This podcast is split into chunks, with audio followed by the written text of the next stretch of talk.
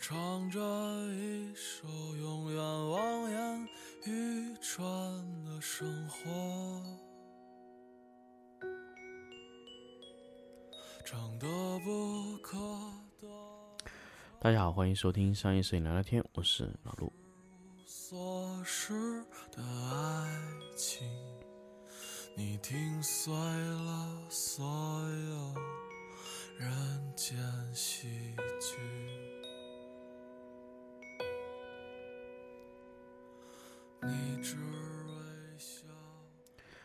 欢迎回到新的一期商业摄影聊聊天节目。那么这一期还是咱们来跟大家聊聊 LED 的事情。那么 LED 呢，其实在之前分享了一个光比、一个反差、一个曝光组合的问题。那么这一期呢，咱们就是接下来分享硬度啊啊，这个其实还有一些，比如说功率的问题，咱们都会来说，还有光还有功率调节的这个问题。那么这期咱们来聊解决一个硬度、一个功率调节的问题。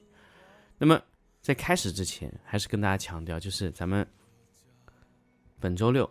十一月二十一号晚上的八点，在 B 站蓝光的直播间，我会视频直播给大家看。那我们接下来来聊印度的这个问题。大家知道，现在很多很多 LED 的灯，就是你能买到的、能达到大功率的，都是一种光源，叫 COB 光源，甚至是像蓝光 FS 六。FS 两百的那批就是多点式光源，那那个那种灯，如果你是一个专业的用户，我不推荐你买，因为那个灯使用起来问题很多啊。咱们咱们继续回到那个 COB 的话题，COB 这个灯啊，是一种你们现在能看到在极小面积里，呃，LED 的灯啊，它能。达到最大硬度的 LED 的这种类型光源，就是最大硬度。怎么说呢？就是一个 COB 是现在 LED 最理想的 LED 的最佳硬度的一种光源。但是大家看到 COB 的光源还是太大，并没有像闪光灯那么小，而且 COB 它前面有一个。有一块保护片，啊，那那个保护片是起什么作用呢？啊，它就是为了让，呃，COB 里面的那些灯珠的那个这些连接的金属线不容易断裂，所以它是做了一个保护。那么爱图是在外侧还有一块玻璃，那个玻璃是为了防止这个虫子啊什么上去飞上去，就点在那个上面以后。清理没法清理，所以他在上面做了一块玻璃。那么玻璃可以直接用酒精清洗啊，啊，这个不重要了。但是我觉得这个最重要的，咱们还回到原来的话题，就 COB 它就是这么大的一个东西，你的硬度是不满意的。就你的那个硬度哈，你是没有办法让你像闪光灯这么这么硬，然后你你你你加上附件，就完全拿不到你想要的那个样子了。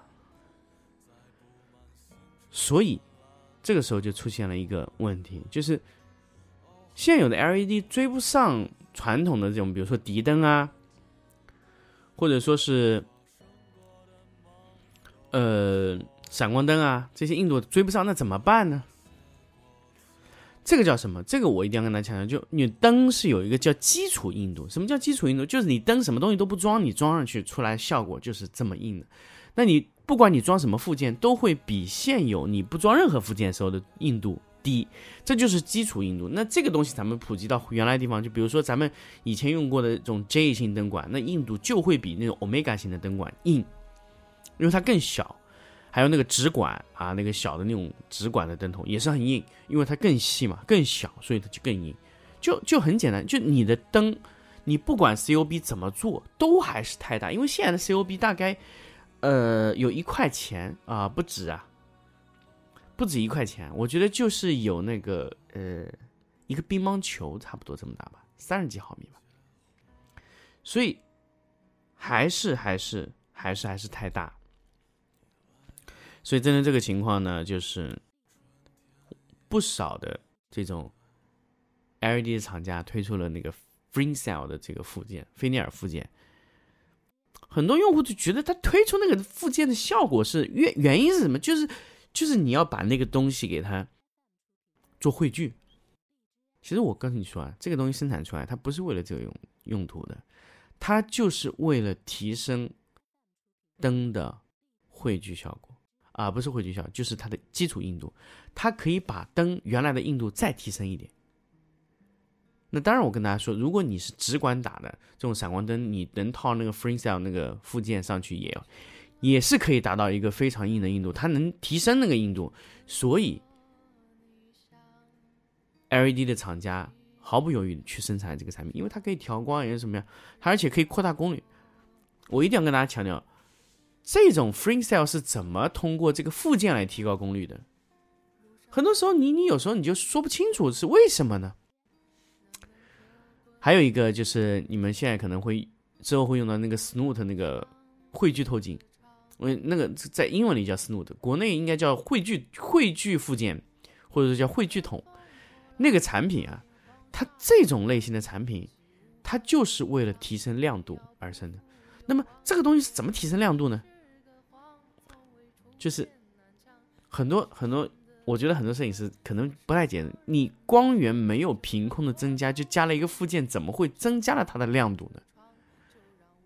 就很简单呀，它这个灯是通过把你边缘那些你本来不要的光线收聚到中心，所以其实你一个灯发射出来的光线，其实有百分之五十到六十甚至七十以上的灯亮度是被浪费掉了，在侧面你完全没有用到那个亮度，所以它把那些。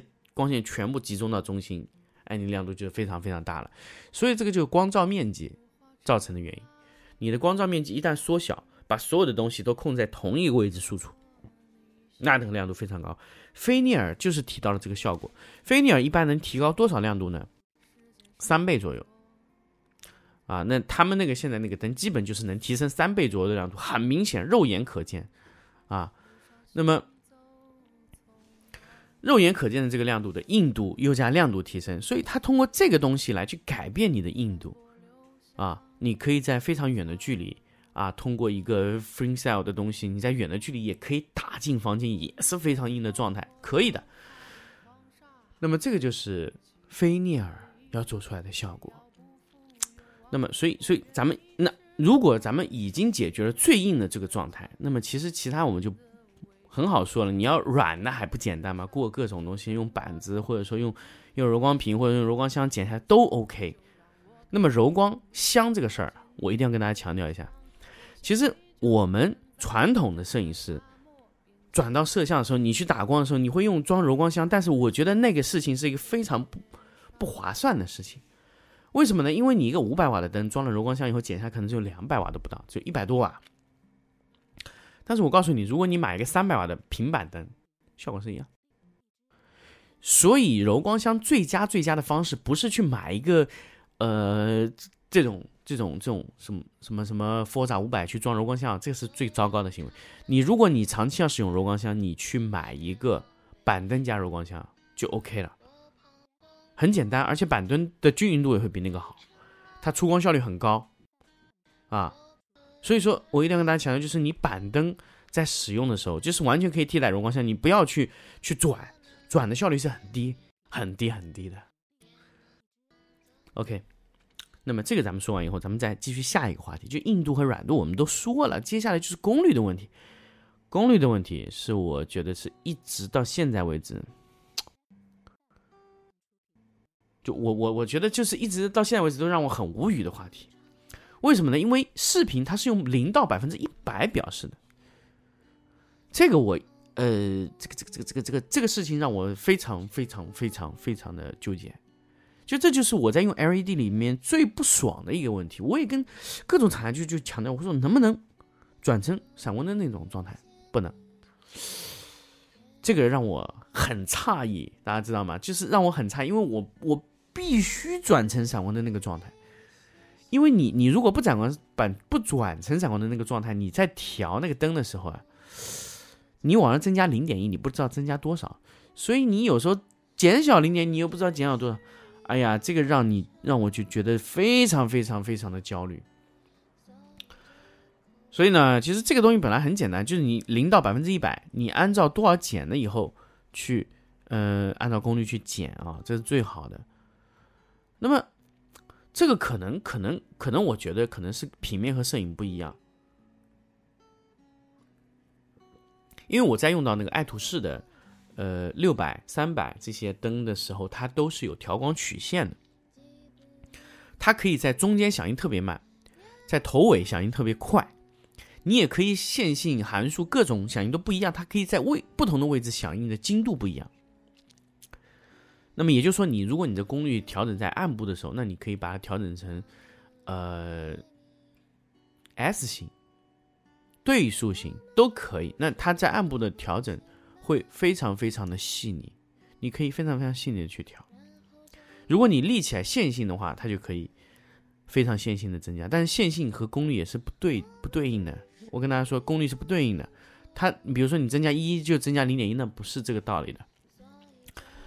所以现在为止，我我觉得这个只能让我觉得，呃，就这样吧。因为确实它连指数、对数、S 型和线性都能做。我觉得你去做一个响应的一点零到六点零，我觉得没有问题。他只是他们觉得不想做。呃，这一次呢，其实我在那个。蓝光的这个 Dano 的一千两百瓦的灯上看到了指数型、对数型、S 型和呃线性。那这个那这样讲两家来说呢，就是爱图仕和蓝光的水平已经是差不多了。那么那我现在还没有看到它 COB 的能力啊，因为 RGBWW 的能力可以说蓝光这支一千二百 C 这支呃 Dano 的这支一千二百 C 的这个灯和那个。那个叫什么？爱图仕的 Nova 系列是一个水平的，一个水平线的，呃，包括它的响应，它甚至它比它做的更好，比 Nova 出响应更好，因为因为它贵嘛，对吧？因为它要卖四万块钱，那么 Nova 是一万多一点点，它是它的四倍不到一点的价格，那就三倍多的价格，那么它可以用的东西就更好，甚至它有更多的响应曲线啊，包括它的色域也非常宽，它是十六比的输出。我刚拿到这个那个灯的时候啊，就别人跟我说：“哎，灯怎么还有色域啊？灯怎么还有十六比特？”我就跟他说：“因为 RGBWW 它灯珠肯定选用的非常好，它可以调节这个 RGB 的时候，它的指数是零点一调节的，就是一千乘一千乘一千啊，那就是十亿色啊。它这个还有 WW 的亮度控制，所以它能显示的颜色也非常非常多。它 RGB 每一个通道都可以零点一档调节，所以它的精度也非常高。所以这支灯要卖四万块钱呢，其实超乎我想象。呃，我今天收到的这个灯，嗯，其实这个灯不光是说用的时候超乎我想象，其实我价格超乎我想象之后，我收到的时候，第一感觉就让我超乎想象是什么呢？重量。哎呀，这重量太感人，这个灯。灯头不算整流器，有三十公斤重，呃，勉勉强强拖来我们影棚里唯一一只有沉重的库珀的脚架，上面写着 Max 三十公斤。好，我真的就觉得就是这个脚架就是为这个灯生产的。哎呀，你就是什么灯或者配的什么脚架嘛，刚刚好，一公斤一公斤的承重都没有给我给我的预留啊。它这个灯是怎么样的重量呢？二十六点二的。机壳体重量加上三公斤的柔光屏的重量加在上面，刚好是二十九点二公斤，真的是一点没给我留，刚刚好，所以撑起来非常非常重，它比敌灯还要重啊！这个板灯我非常非常低估了它的重量，这这我没有想到一个一千两百瓦的板灯会那么重。那么装上去以后呢，开机那一瞬间，它这个性能，我可以说我没有用过蓝光这么好的灯。呃，我只有以前只有在爱图仕看到过这样的灯，那个灯打开那一瞬间，我震撼了。所有的调节都是以千分之一精度，那我从来没有用过千分之一精度的东西嘛，因为你也知道，咱们这个 LED 也是刚刚接触，也是一个穷逼，不可能买特别特别贵的副产品嘛。那么所以都是一啊，零点一，哎，我喜欢一千档调整，精度就更加更加的细腻。很多时候你你在调节一些颜色的时候，你就真的真的需要零点一。但是 COB 增加到零点一呢，其实只有在小功率的时候起作用，大功率其实没有什么大意义。还有一个问题，蓝光以前这些 Forza 五百，我非常不满意，就是它在百分之五的情况下，我是非常不满意的。它百分之五的时候呢，PWM 调节它有频闪，那么一般你们是用不出这个情况的，但是一般你达到两百帧、三百帧以上，就能感觉到啊，它有频闪。啊，PWM 的时候，呃，它在非常小功率的时候就会出现这个问题。那么这个灯没有，那就它解决了这个问题嘛？那么我不知道为什么 Forza 五百会有这个情况，那我不知道后期会不会去改进这个点。那我觉得，如果它有这个能力的话，我觉得后期你们晚一点买 Forza 五百也都可以解决这个百分之五以下会频闪的问题。那么它的 PWM 的。电源的控制线路再升级，然后你们能买到更好的，这就是我说的在功率的响应上面来说是非常非常重要的点啊。那么这个呢，其实这两个呢，就是我今天想跟大家分享的一个关于硬度，一个关于功率的一个响应啊。那你在闪光灯里面，其实这两个是很简单，就是一个基础硬度加上一个一点零到七点零控制，但是由于由于啊，你这个灯它是零到一百，甚至咱们的功率单位也不是瓦焦耳，它是 lux，所以这个 lux 对我们来说完全没有意义。对于我来说，我只想知道，嗯，光圈、快门，就光圈值，我只想知道光圈值和你的一点零的到六点零的功率值，但这个没有，所以我一直看起来是非常不适应，不是说。我不懂这个事情，或者说我没有，因为我完全没有办法适应 lux 这个概念。lux 可以算出一个对比度，对我知道。那光圈它形容起来不太清楚，但是我我们摄摄影里面永远是用是二比一、四比一这样的档位去去去描述嘛。但是那个不一样，视频它是用 lux 去除一除得到一个对比，比如四百比一、四百比比一的对比度。哎呀，这个咱们用起来非常的不舒服，所以。这个就是我们的最大差别，视频和平面最大差别，所以我尽量去缩短两个两个东西之间的一个代差。我就希望把视频和平面以一个非常好的融合的方式，咱们用一种语言去去去描述这个东西。所以我现在用了非常多的可能关于反差啊这些东西的最最最容易理解的这种话题，想跟大家去说。好，那么关于呃。LED 的，我觉得基础的都说完了。那么第三期内容，我将会以粉丝抢先听的形式给大家放出来。那如果你们有粉丝账号，那么你就可以直接听，因为我本来是希望顺序跟下去，可能我觉得跟完以后已经我的直播也结束了，所以我希望在粉丝抢先听的时候提前给大家跟出来。好，那么这期节目咱们就到这里，我们下次再见。撕裂的地方，蓝方小镇，成长的地方，蓝方小镇，我心爱的地方，南方小镇。